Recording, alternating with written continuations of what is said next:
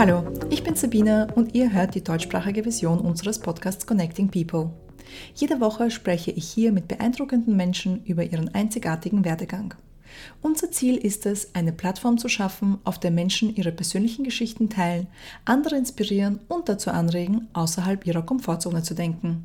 Es geht nicht darum, Regeln strikt einzuhalten. Manchmal muss man eben auf die eigene Intuition, Stärken und Fähigkeiten vertrauen. Bei Connecting People erwarten dich spannende Menschen mit den diversesten Backgrounds und ihrer ganz individuellen Geschichten mit Höhen und Tiefen. Mein heutiger Gast ist The One and Only Brigitte Winkler.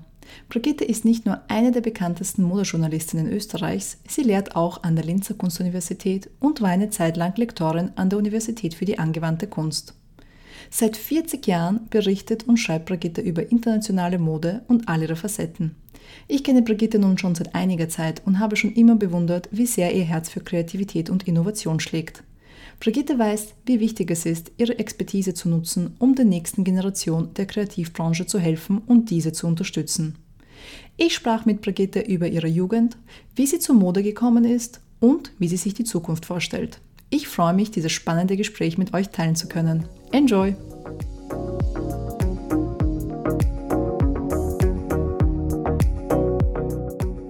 Hallo Brigitte, vielen Dank für deine Zeit. Ich freue mich sehr, ähm, dass wir hier über Zoom unsere Podcast-Folge aufnehmen können. Willkommen. Ich freue mich auch sehr. Ich freue mich, dich zu hören und dass ich etwas erzählen darf. Ja, ich bin schon sehr gespannt. Ähm, ich kenne ja einige Geschichten aus deinem Leben, aber bei weitem nicht alle und freue mich deshalb, dass nicht nur ähm, die Zuhörerinnen und Zuhörer da draußen, sondern auch ich äh, viele deiner Erlebnisse und Abenteuer heute hören darf. Ähm, wie du weißt, geht es in unserem Podcast um den Weg und äh, den Werdegang und die Meilensteine, die man so hatte. Es geht darum, diese mit äh, der Menschheit zu teilen und zu zeigen, dass jeder Weg individuell ist und dass man nicht versuchen sollte, einen anderen Weg zu kopieren kopieren, sondern eben seinen eigenen finden sollte. Und so lassen wir uns gerne von tollen Menschen wie dir inspirieren. Äh, dadurch, dass wir jetzt im Moment doch eine sehr spezielle Situation haben äh, mit der Pandemie und dem Coronavirus, ähm, ist meine erste Frage nicht die übliche, sondern die erste Frage, die ich dir gerne stellen würde, ist, wie geht es dir? Ich muss sagen, es geht mir hervorragend. Manchmal ist ein gewisses Alter auch ein Vorteil. Äh, ich bin ja schon in Pension, das heißt, ich kann keinen Job mehr verlieren. Mhm. Äh, dass ich weitergearbeitet habe, war für mich selbstverständlich und ich verdiene sozusagen zusätzlich. Also mir geht es auch gesundheitlich wunderbar. Das ist fantastisch. Das freut mich immer zu hören. Ähm, wir brauchen so positive Neuigkeiten heutzutage auch und wir brauchen äh, die Hoffnung, dass es auch Menschen da draußen gibt, denen es, denen, denen es gut geht. Das ist super zu hören. Ähm, dann werde ich gleich weitermachen mit der regulären ersten Frage, die ich normalerweise stelle. Und zwar, könntest du vielleicht deine Jugend beschreiben und uns ein wenig erzählen, wie du so aufgewachsen bist, ähm, was für eine Ausbildung du hast und vor allem, ob du schon damals wusstest, was du gern beruflich machen würdest? Ganz und gar nicht. Also ich bin wunderbar aufgewachsen als Kind am Stadtrand von Wolfsberg, einer Stadt in Kärnten. Ich hatte eine herrliche Kindheit.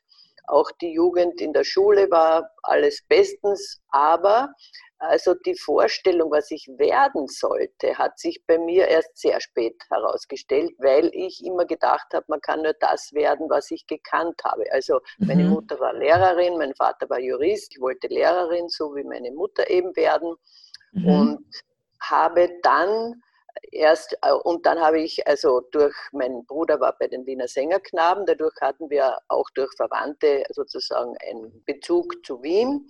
Mhm. Äh, und dann habe ich gedacht, na, wenn das möglich wäre, ich würde natürlich gerne studieren. Und was interessiert mich? Natürlich Kunst. Nein, falsch, falsch, falsch. Äh, das Erste, was ich studieren wollte, war Mathematik und Physik. Oh, wow.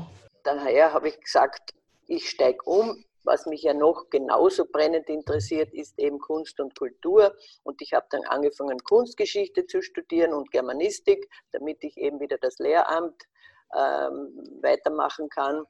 Und also, wie gesagt, das waren so meine Vorstellungen. Und dann hatte ich ein Erlebnis. Ich bin, äh, habe einen Ex- Schulkollegen aus der Lehrerbildungsanstalt in Klagenfurt getroffen und er erzählt mir, er ist Journalist. Mhm. Ich war gleich einmal sprachlos. Ich konnte nicht fragen, wie wird man das? Oder also ich habe nur gedacht, wow, Journalist, so auf die Art, das ist ein Traumberuf. Allein, wie sich schon das anhört, ja.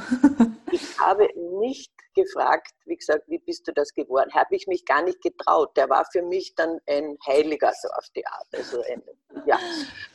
Und ich hatte ein weiteres Erlebnis. Ich habe immer wieder natürlich mir Magazine angeschaut und dann steht in einem dieser Magazine war ein, eine Werbung und da steht Pret-à-Porter, Paris, eben Mode und, und habe ich gedacht, Pret-à-Porter, aha, das klingt ja so quasi Paris, da wo die Mode herkommt, aha und so. Also das mhm. hat mich dann auch fasziniert. Aber zur Mode bin ich dann eher unter Anführungszeichen durch Zufall gekommen. Ich bin dann eben, wie gesagt, in Wien, ähm, habe studiert, aber ich hatte dann das Problem, dass ich Geld verdienen musste. Äh, mhm. Es ist meine Mutter leider sehr früh gestorben, also wir hatten sehr früh gestorben, wir hatten Probleme eben sozusagen mit dem, ja, und dann habe ich äh, Jobs eben angestrebt und habe natürlich versucht, weil ich ja ausgebildete Lehrerin bin, sozusagen Volksschullehrerin, habe ich einmal unterrichtet in verschiedenen Schulen, unter anderem in der Talmud-Teure-Schule, äh, äh, einer jüdischen Privatschule in Wien und ähm, auch, also in verschiedenen Schulen und habe mir dann äh, durch Zufall bei der kleinen Zeitung äh, einen, einen, in Kärnten eben einen Job, äh, nicht einen Job, ein, ein, ich durfte, ich habe denen angeboten, ich mhm. fahre nach Alpbach zu diesem äh, Kongress sozusagen und ob, ich, ob sie da was haben wollen, ob ich was schreiben darf und die waren begeistert und haben gesagt, selbstverständlich. Also das war ein ziemlicher Zufall. Dann habe ich erfahren, dass beim Kurier eine Frauenseite gegründet wird Aha. oder gegründet wurde schon. Und ich hatte eben auch durch meine kulturellen äh, Engagements, weil es mich ja immer interessiert hat, ich bin zu Ausstellungen, der Öffnung und ich weiß nicht was gegangen, habe ich durch Zufall einen Mitarbeiter des Kurier, den Rudolf John, kennengelernt und äh, war bei einer Kulturveranstaltung, das war auch lustig, da hat jemand, ich bin zu jemandem hingegangen und habe gesagt, ich schreibe ja für euch äh, Belangssendungen, hat das damals geheißen, äh, für eine Partei, kann ich, da kriege ich 500 Schilling im Monat, kann ich dann nicht zwei Sendungen schreiben, dann würde ich mhm. genug verdienen, um eben weiter studieren zu können. Dann hat da, gesagt, darf ich dich fragen, welches Jahr das war, also um welches Jahr es da geht? Das wird gewesen sein, so 1900 76. Mhm.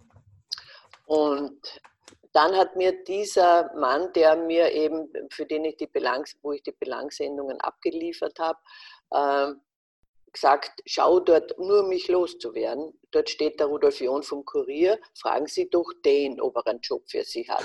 Und das, ich habe nicht gesagt, warum soll ich jetzt zu dem hingehen, sondern folgsam wie ein Kind, obwohl ich ja schon 20 Jahre alt war, bin ich dorthin und habe mhm. gesagt, lieber Herr John, ich bin die Brigitte Winkler und äh, der Herr so und so schickt mich und ich soll Sie fragen, ob Sie einen Job für mich haben. Worauf er sagt, wir haben gerade die Frauenseite gegründet, fragen Sie doch die Frau Frank. Okay. Danke. Darauf und habe mir die Nummer gegeben. Also es hat super gepasst, obwohl es, wie gesagt, ein reiner Zufall war. Mhm, und mhm. habe dann angerufen und bin zur Frau Franke und äh, die hat äh, gesagt, versuchen wir es doch. Ich habe ja Vorschläge gemacht.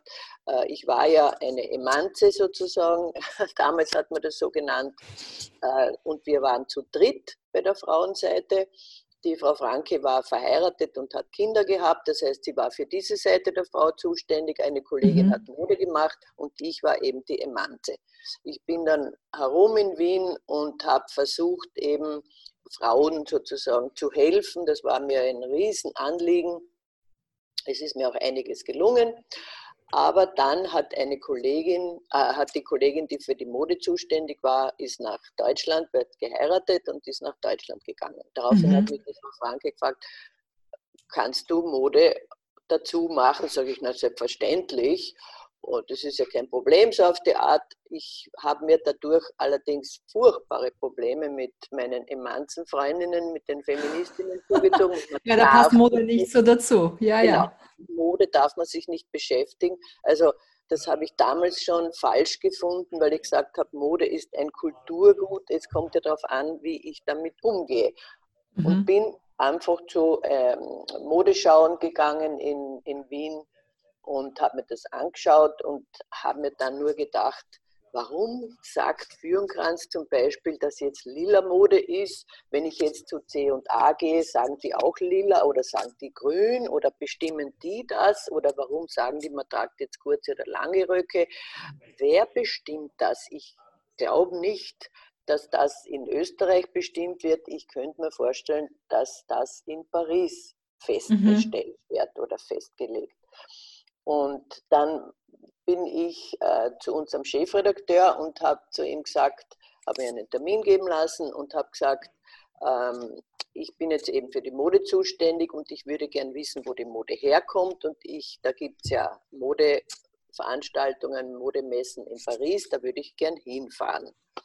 Daraufhin hat er eine sehr lustige Bemerkung gemacht. Er würde auch gern nach Paris fahren und sich schöne Mädels anschauen. Daraufhin habe ich oh, gesagt, ja. Sie können ja auch sich eine Dienstreisemeldung ausfüllen. Ich bin sicher, der Chefredakteur unterschreibt. Da hat er nur milde gelächelt, hat aber meine Dienstreisemeldung sogar mit Fotografen unterschrieben. Also ich oh, wow. ich weiß bis heute nicht mehr, es hatte damals weder Google noch Internet noch ich weiß nicht was gegeben, wo ich nachgeschaut habe, wann diese Pret-à-Porter in Paris stattfindet. Also wenn ich da angerufen habe oder wahrscheinlich habe ich bei Modefirmen halt in Wien, Chanel hat es ja damals schon gegeben, mhm. äh, gefragt, ob die das wissen, nehme ich an. Und wir sind eben zur richtigen Zeit in Paris gelandet mit meinem Kollegen, mit dem Christian Bisutti, dem Fotografen. Und wir sind nach Port Maillot wo eben die Pret-à-Porter stattfindet, gefahren in eine riesen Halle. Ich war entsetzt, habe gedacht, hm, wir sind hineingegangen, haben uns akkreditiert als Journalisten, kein Problem, und sind dann von Stand zu Stand gegangen im Sinn von, äh, wo ist jetzt die Modeschau? Und also ich war nur verwirrt und sehe dann plötzlich Dior. Da denke ich mir, okay, fragst die ja mal. Bin hin, da war eine liebe Dame und habe sie auf fließendem Englisch natürlich gefragt, excuse moi, und äh, machen Sie auch Modeschau? Und daraufhin hat die gelacht und hat sofort kapiert, was ich mir falsch gedacht habe und hat gesagt, nein, wir hier nicht, das ist eine Modemesse, hier werden nur Sachen eben angeboten und verkauft, ein Verkäufer, ein Einkäufer. Aber es gibt in den Tuilerien steht ein Zelt und dort werden zurzeit, ich hatte das Glück, dass zur gleichen Zeit mit dieser Pret-à-Porter-Messe auch die Modeschauen stattgefunden haben. Dann sind mhm. wir in die Metro wieder, sind reingefahren zur, äh, in den Tuilerien, haben das Zelt natürlich gefunden, aber man kommt ja dort nur mit Einladungen, persönlich ja. adressierten Einladungen. Damals wie heute, ja, nur mit Einladungen. Damals wie heute und ich hatte damals ja keine Ahnung von nichts und kein, wie, wie kann ich wem was und so. Wir haben es geschafft. Ich habe die Fotos als Bestätigung. Meine erste Modeschau und auch für Christian Bisutti, wo wir hineingekommen sind, war Yves Saint Laurent. Also, wow. Und welches Jahr ist das? Welches, welches, damit wir alle irgendwie uns auch ähm, zeitlich auskennen, von welchem Jahr sprechen wir, äh, wo die erste Modenschau sozusagen? Jetzt vom Jahr 1981. 81, wow. Also, wie gesagt, ich eigenartigerweise hat mein Hirn so wichtige Dinge vergessen. Wie haben wir es geschafft, in dieses Zelt hineinzukommen? Kommen, ohne Einladung, ohne äh, sozusagen keine, wir sind keine VIPs, keine wichtigen Menschen und, und so weiter. Also, aber wir haben die Fotos und ich weiß ja auch noch mein Aha-Erlebnis. Ich stand vor diesem damals noch hohen Laufsteg, mhm. sehe diese Modeschau und denke mir, oh Gott, das hat ja nichts mit dem zu tun, was du bis jetzt als Modeschau verstanden hast. Mhm. Das ist ja eine Vision eine, und ein, ein Kunstwerk. Also vom Anfang bis Ende die gesamte Kollektion, die Frisur, die Musik, das passt ja alles zusammen, das spielt ja zusammen sozusagen. Das eine drückt das andere aus, unterstreicht es. Also das ist ja nicht eine Verkaufsmodeschau, wie ich ja, sie ja. eben gekannt habe, wo eben fast stundenlang, kann man sagen, Models Einmal tragen sie einen weißen Pullover, dann einen roten oder schaut, wir haben eine Tasche, das passt dazu in schwarz. Du kannst aber auch eine lila Tasche nehmen. Also mhm. wenn du eben deinen Kunden, die im Publikum sitzen, etwas verkaufen willst, zeigst du, was du in deinem Angebot hast. Ja. Das hat ja mit dem, was ich jetzt bei Saint Laurent gesehen habe, gar nicht. Also ich war so begeistert und so erschüttert geradewegs, gleich eben von diesem Gott der Modewelt so quasi. Ja, ja. So glücklich, dass ich ihn noch erleben durfte zu seinen Lebzeiten so quasi. Also wie ich angefangen habe, eben hat es ja diese ganz großen Couturiers, fast alle natürlich. Also Chanel habe ich leider nicht mehr erlebt oder Dior. Christian Dior war leider schon tot, aber wie gesagt, Givenchy, die, den äh, Saint Laurent, und so weiter und dann auch in New York, also ja, New York und Mailand und London, wo ich dann mhm. anschließend hingefahren bin, auch eben diese großen Größen. Das ist fantastisch, ähm, super, super spannend. Du hast ein paar sehr interessante Dinge gesagt, ähm, zum Beispiel ganz am Anfang, wo du erzählt hast von deiner Kindheit, dass du das werden wolltest, was man eben kannte. Ich finde, das ist so ein interessanter und auch springender Punkt, dass es oft einfach nicht die Möglichkeit gibt, sich Geschichten anzusehen und sich auszusuchen, äh, was denn wirklich die eigene Leidenschaft ist. So kommt es eben dazu, dass man auf Umwegen zu dem kommt, was einem richtig gefällt, weil man eben nicht die Beispiele hat, was man alles machen könnte. Ich glaube, das ist wahrscheinlich heute nach wie vor ähnlich wie damals, trotz Globalisierung und trotz dem Internet wie wichtig glaubst du, ist es, dass man Menschen in seinem Umfeld hat, zu denen man hochschauen kann, vor allem im Teenage-Alter, dass man Erwachsene um sich hat, die einen beeinflussen sozusagen, aber auf eine positive Art und Weise, dass man seinen eigenen Weg ganz, finden soll? Ganz, ganz wichtig, ganz, ganz wichtig. Also ich weiß es ja von mir selber, wenn mhm. mich meine Mutter oder meine Eltern nicht schon als Kind in die Oper mitgenommen hätten, bin ich sicher, dass ich diese Liebe zur Oper nicht so, oder mein Vater hat Geige gespielt und mhm. jedes Mal, wenn er aus dem Büro gekommen ist, zu Hause, sofort eine Schallplatte aufgelegt. Ich kann den Faust auswendig her sagen. Der Gründgens hat ihn mir vorerzählt von der Platte, so damals mhm. hat es noch Schallplatten gegeben.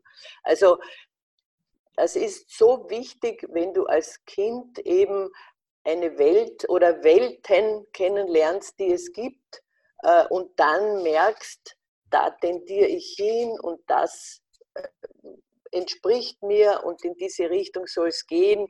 Und wenn man dann die Möglichkeit hat, so wie man es eben jetzt hat, durch das mhm. Fernsehen, durch das Internet, durch das, also zu sehen, wie diese Welten funktionieren und ablaufen, das finde ich unglaublich wichtig, dass man eben dann spürt, wovon werde ich angesprochen oder was ja. ist da in mir drinnen, das da korrespondiert, so quasi.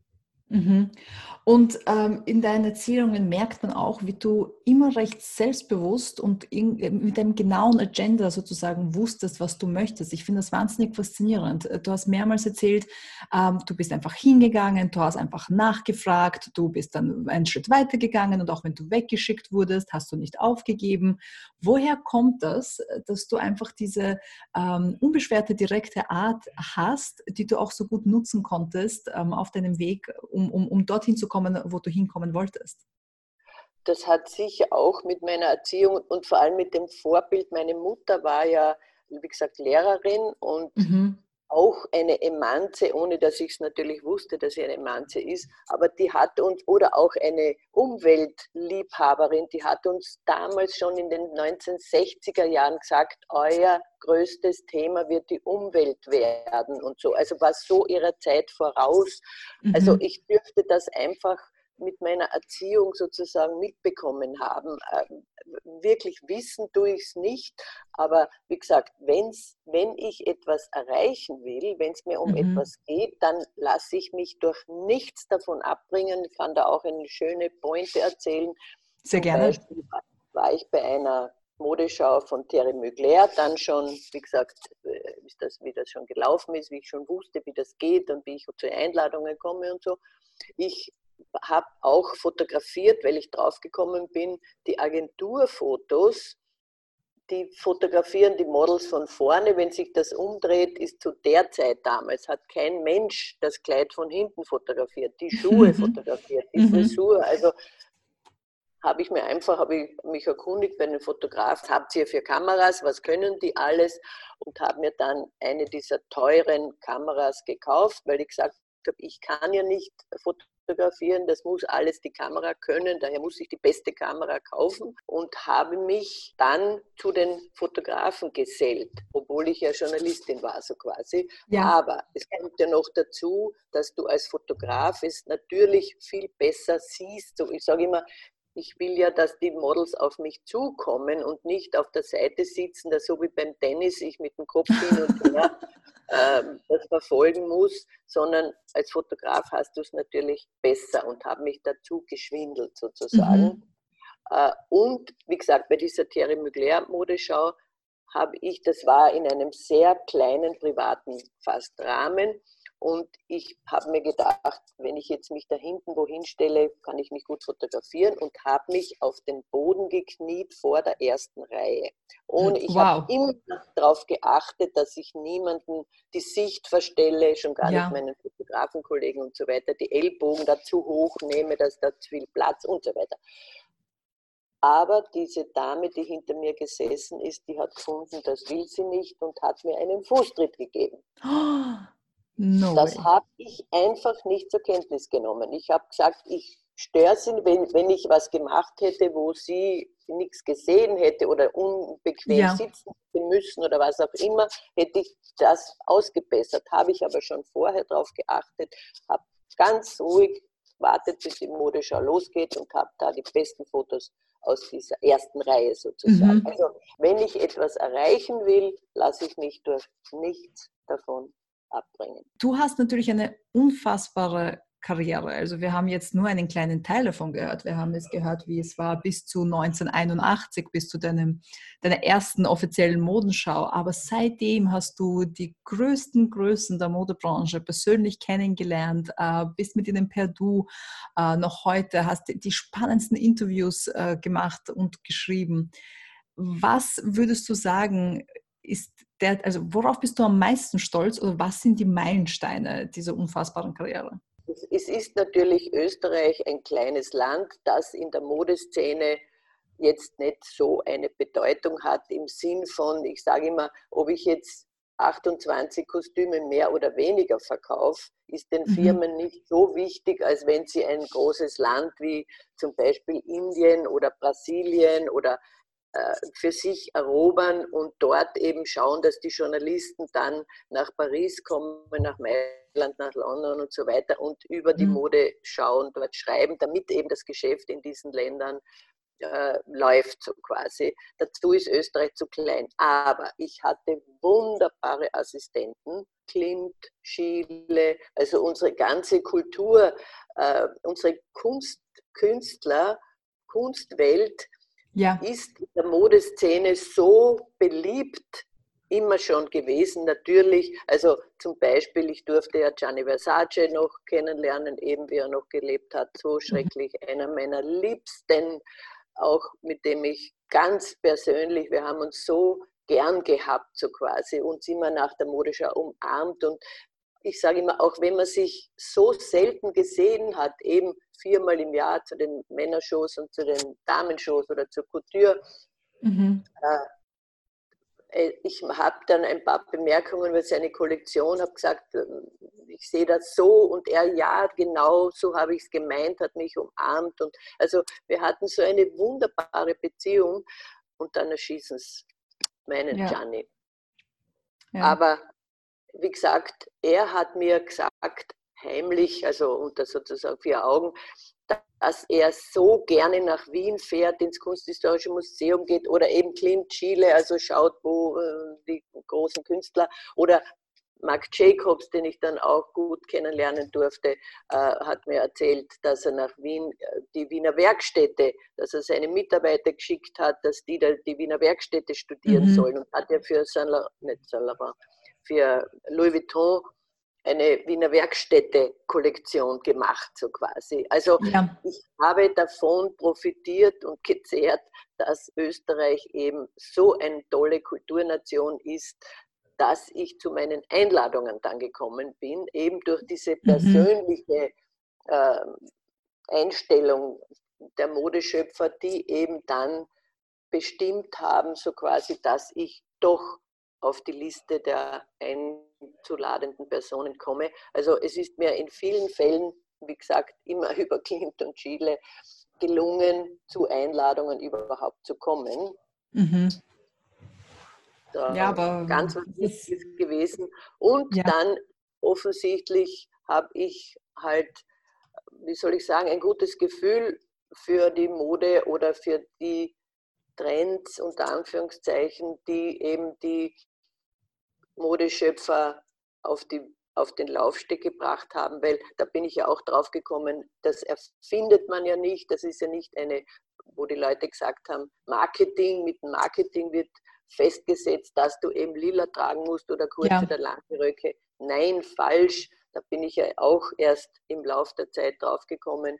Die Modeschöpfer spüren, was will die Frau von morgen, was will der Mann von morgen mhm. tragen, was ist zeitgemäß, beziehungsweise was bringt die Zukunft, eben ein wunderbares, eines der letzten Political Statements, die notwendig waren, hat ja Karl Lagerfeld, wie er für Chanel im Jänner 2014 durfte ich wieder einmal natürlich eben zur Couture-Modeschau mhm. kommen. Alle Models mit flachen, mit Sneakers. Alle ja. und nicht, nicht ein einziger Absatz sozusagen. Und ich bin nach der Modeschau, ich durfte ihn ja auch, wie gesagt, ähm, persönlich kennenlernen, Karl Lagerfeld, zu ihm und hab, ich habe immer abgewartet, bis die wichtigsten Interviews beendet waren, dass er dann eben Zeit hat. Mhm. Wo wir dann geredet haben, dass ich gesagt habe, danke Karl, dass du uns erlaubst, dass wir sogar nach Salzburg zu den Salzburger Festspielen jetzt mit den Sneakers gehen. Natürlich waren das schön verzierte und so, ja. aber es waren flache Schuhe. Also dieses Gefühl, was will die Frau, sie hat es satt auf diesen, das hat er mir auch gesagt, wie ein schwankendes Schiff im Wind äh, mhm. sich zu bewegen, sondern eben ganz fest am Boden sich zu bewegen, dass das der Wunsch der Frau ist. Und die hat er erkannt rechtzeitig und frühzeitig und das durch auf den Laufsteg gebracht. Und das hat ja eine Revolution, wie man weiß, bei den Sneakers und auch bei den flachen Schuhen ausgelöst. Die wurden ja dann verziert und äh, flache Schuhe hat es vorher gegeben. Coco Chanel hat sie in den 1920er mhm. Jahren erfunden, so quasi unter Anführungszeichen, auch schon. Aber diese Revolution, die dann ausgebrochen ist, was sich mit den flachen Schuhen getan hat, das ist ja bis zum heutigen Tag unbeendet sozusagen. Ja. Also diese äh, Erkenntnisse, diese, das hat natürlich auch dazu geführt, wenn ich mich eben mit den Modeschöpfern, Modeschöpferinnen dann unterhalten habe, dass die erkannt haben, ja, die Frau, also der, der geht es jetzt nicht nur darum, tragt man jetzt kurz oder äh, muss ich nächstes Jahr kurz oder lang tragen, sondern warum, wieso, wer ist dahinter, wo, wie, wie, wie ist das entstanden? Und dadurch habe ich es geschafft, eben mit vielen dieser ganz tollen Menschen in persönlichen Kontakt treten zu können. Ich sage immer, ein Ralf Simons, das ist ja für, für mich ein, mein Sohn und, und Arthur Abesser, das ist ja schon mein Enkel. Er, er sagt, er wollte dann Oma zu mir sagen, dann habe ich gesagt, okay Arthur, also so weit gehen wir dann doch nicht. Äh, und er gesagt, so was sagt, ich bin dein Enkel. Also okay, wir sagen jetzt Arthur und Brigitte. Ja, das ist ein ganz wichtiger Punkt, den du angesprochen hast. Und ähm, das kann ich auch bestätigen. Du bist nicht nur jemand, der seit so vielen Jahren äh, dabei ist und die Großen, der Größten kennt der Modebranche. Du bist auch jemand, der sehr glaubt ähm, an, an die Zukunft und an die nächste Generation der Modeschaffenden. Du bist auch jemand, der sehr früh beginnt zu unterstützen, äh, wie auch immer man das machen kann. Und das fand ich immer schon sehr faszinierend und sehr bewundernswert auch an dir, dass du nicht darauf wartest, bis jemand anderer sagt, oh, diese Person wird äh, was zu sagen haben in der Zukunft, sondern du hast ein richtig gutes Gespür äh, und und begleitest die Menschen oft ab dem ja, ersten Jahr, erste Saison, erste Kollektion, äh, die sie starten, die sie machen, vor allem die einheimischen Designer ähm, ihren ganzen Weg entlang. Wenn du jetzt so nachdenkst über die Zukunft und wo wir hingehen mit der Mode oder auch im Allgemeinen, was glaubst du ist the skill of the future, also die Fähigkeit der Zukunft, die wir alle ähm, brauchen werden? Es hat ja immer schon geheißen, Modeschau, und das ist ja überflüssig, die brauchen wir ja nicht mehr. Wie das Internet mhm. aufgekommen ist, haben sie äh, schon angefangen. Oder auch über die Couture haben sie immer wieder gesagt, das braucht man nicht, das braucht mhm. man nicht. Ich glaube und ich war immer der Meinung, dass da sich nicht sehr viel ändern wird im Sinn von, du kannst über das Internet das finde ich ganz großartig. Also ich sage immer, es ist mein bester ja. Assistent, weil man kann da alles nachschauen. Das ist herrlich. Aber das Erlebnis, das persönliche Erlebnis, das kriegst du über den Bildschirm nicht runter, äh, weil ich sage, die Energie, die in so einer Modeschau steckt, was wie viele Menschen, da nicht nur der Modeschöpfer, der die Modelle entworfen hat, sondern wer hat äh, die Location ausgesucht, wie wird die Location gestaltet, die, die Friseure, die Stylisten, die Schminker, mhm. die die Musik zuständig. Also es arbeiten so viele Kreativmenschen mit ihrer Kreativität und mit ihrer Energie, äh, die sie da hineinstecken und die muss man spüren. Und das kannst du über das Internet, über den Bildschirm nicht rüberbringen. Diese mhm. Energie, die spürst, wenn du am Laufsteg stehst, sitzt, kniest, was auch immer, das kommt runter. Du spürst, da ist was dahinter oder das ist halt einfach eine hübsche weiße Bluse mit einem schwarzen Rock. Also kann ja mhm. auch äh, nicht jede Modeschau in Paris ist jetzt eine Offenbarung, aber ja. die wahren Könner, die spürst du sozusagen und ja. das wird sich und dann kommt ja noch dazu, jetzt mit eben Instagram alle können es fotografieren. Wo mhm. nehme ich denn die Fotos her, wenn ich keine Modeschau mache, wenn dann alle im Internet nur das Internetprogramm weitergeben? Das ist ja auch viel, sage ich jetzt einmal gemein, langweiliger, als ja. wenn ich im Laufsteg sitze und mein ganz persönliche äh, Auswahl oder eben schaue auf die Schuhe oder das ist doch großartig, dieses Detail und das mhm. dann ins Internet bringe, auf Instagram oder ja, also das davon würde ich sagen, würde ich abraten, auf Modeschauen zu verzichten, auf diese ungeheure Energiequelle. Mhm. Aber natürlich, also es hat mich ja gewundert, wie lange es gedauert hat, wenn da nicht Helmut Lang zum Beispiel auch schon wieder einmal als Vorreiter im Jahr 1998, glaube ich, hat er die erste Modeschau im Internet, also er hat in ja. seine, in, in, äh, wie er nach New York übersiedelt ist, keine Modeschau gemacht, sondern seine äh, im Internet gezeigt, seine Modeschau so quasi. Also er war der Erste, wie er auch die auf diesem Gebiet wieder einmal. Äh, aber trotz allem, das ist wichtig und das ist gut und wie gesagt, man erreicht damit unglaublich viele Menschen, aber auch Helmut Lang ist zur echten Modeschau zurückgekehrt, sozusagen schon bei der nächsten, beim nächsten Mal. Also, mhm. Mhm. aber wie gesagt, wie lang es gedauert hat, bis sich dieses wunderbare Instrument, das Internet, der Computer, da eingearbeitet hat, das hat und wie spät eigentlich Instagram dann entstanden ist und solche Sachen. Also das hat sehr lang gedauert, das hat mich gewundert, so quasi. Ja. technisches Genie. Ja. äh, aber wie gesagt, selbstverständlich muss man, soll man all diese Möglichkeiten einbeziehen und sich überlegen, was kann ich damit noch Neues machen. Wie, gesagt, Instagram ist ja gar nicht so alt. Also ja. wie gehe ich damit um und was kann ich für mich damit davon rausholen? Unbedingt sich da Gedanken machen und womöglich zu den, so wie Helmut Lang, eben äh, Ersten und Erfindern und ja, ja, gehören. ja. Also innovativ handeln. Modebranche ist dafür bekannt, glaube ich, dass sie einfach sehr hartnäckig ist, was äh, Veränderungen betrifft. Und als jemand, der schon recht lange in der Modebranche arbeitet, nicht so lange wie du, aber dennoch auch, äh, kann, kann ich bestätigen, dass Veränderungen schwierig sind, aber sich immer wieder auszahlen und Innovation definitiv etwas ist, worüber wir mehr reden sollten. Ähm, ja, da habe ich Sabina zum Beispiel auch bewundert, wie du mit Piktogramm also angefangen hast, auch als eine der ersten, die bei den Modeschauen oder bei den, im, im Showroom dann die Möglichkeit den Besucherinnen, zu mir zum Beispiel, gegeben hast, so eine Brille aufzusetzen. Ja. Ich bin fotografiert worden und ich konnte in dieser Brille dann auf meinem Foto deine Sachen probieren. Also großartig, äh, solche Sachen kennenzulernen oder eben zu sehen, was junge Modeschöpfer, Modeschöpferinnen äh, sich einfallen lassen, um diese, um neue Wege zu gehen. Toll.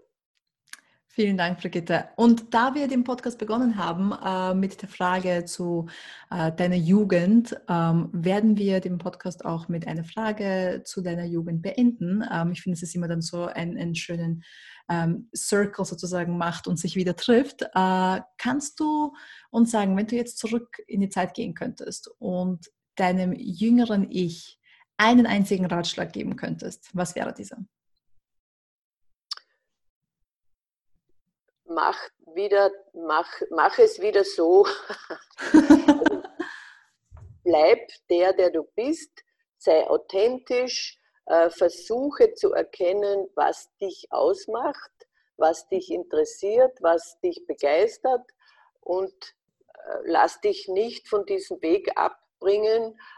Schau, dass du eine eigene Handschrift entwickelst.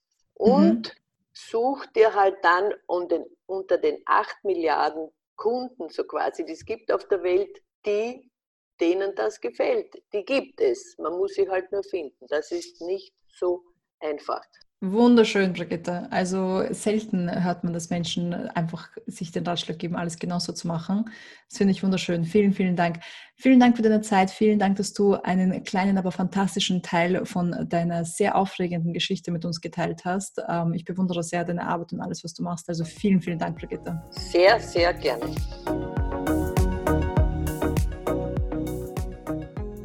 Dank fürs Zuhören. Das war die allererste Folge der deutschsprachigen Ausgabe von Connecting People.